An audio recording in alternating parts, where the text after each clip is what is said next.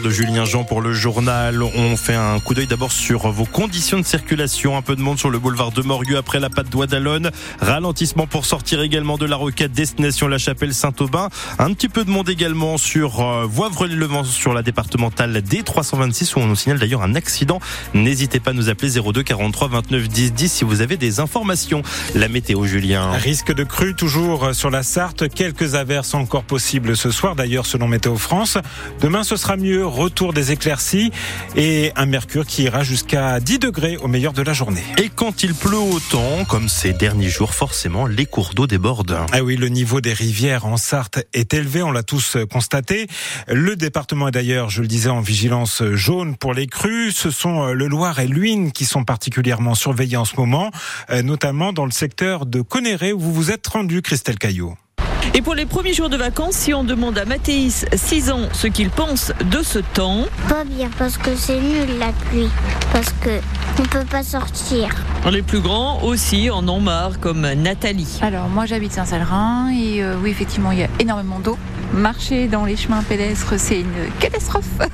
On a un petit peu marre de mettre les bottes. Bon, bah après, on n'y peut rien, c'est comme ça, on a de l'eau et tant qu'on n'est pas embêté pour la maison, dans le terrain, on s'adapte. De toute façon, on peut rien contrôler. Jonathan, qui habite près de Conéré, a vu les paysages changer ces dernières années. J'habite depuis 2009 dans cette maison. Pour la première fois euh, depuis que j'habite là-bas, la route entre euh, Saut-sur-Huine et Bouer, euh, il y avait même de l'eau euh, qui débordait euh, les champs aux alentours. Euh, ça ressemblait plus à des champs, mais il y a des plans d'eau. Pour les agriculteurs, ces champs qui sont déjà semés, tout ça, c'est de la perte pour eux maintenant.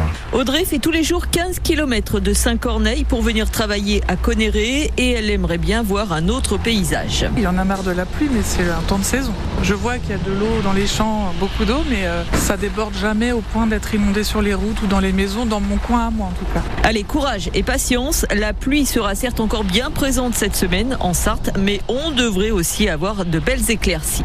Reportage France Bleu Maine signé Christelle Caillot.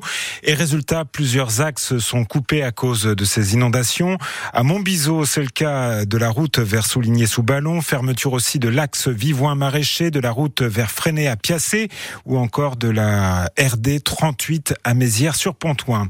Une maison ravagée par les flammes a vibré. Le feu s'est déclaré vers 4 heures la nuit dernière. Une vingtaine de pompiers ont été mobilisés, mais les flammes étaient déjà trop importantes à leur arrivée. Euh, Est donc détruite, mais il n'y a pas eu de blessés. Les agriculteurs en colère manifestent à Bruxelles cet après-midi. Climat tendu.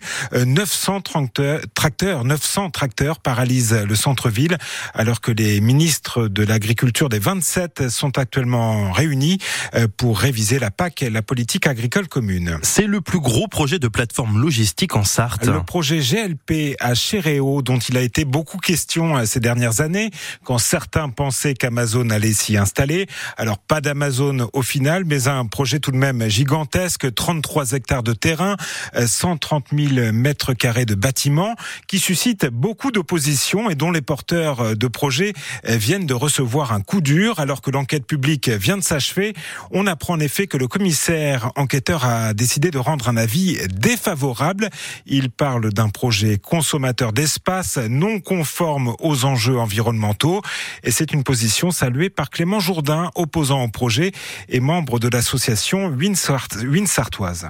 C'est pas si courant quand même un, un avis euh, défavorable sur un gros dossier comme ça, donc euh, ça nous conforte déjà un petit peu nous dans nos analyses, hein. et puis bah, ça donne un espoir quand même que euh, un jour des décideurs viendront un peu à la raison et regarderont un petit peu tous les aspects négatifs de ce dossier. D'autant que ce document du commissaire enquêteur est très détaillé et il y a pas mal de points qui sont des vraies vraies questions. Il y a une un captage d'eau dans le bosquet qui se trouve juste à côté, à moins de 500 mètres, donc c'est un captage pour faire de l'eau qui après arrive dans nos maisons, dans nos salles de bain, dans nos verres d'eau. Hein. Et normalement, on définit un périmètre autour duquel il ne faut pas avoir d'activités qui sont susceptibles de polluer. Et je ne vois pas comment on peut autoriser ce bâtiment alors que on sait qu'il y a une, une captation d'eau à, à, moins de 500 mètres. Et de son côté, le maire de Chéréo rappelle qu'il faut aussi prendre en compte l'enjeu économique important pour le territoire de la Ferté-Bernard avec 450 emplois à la clé.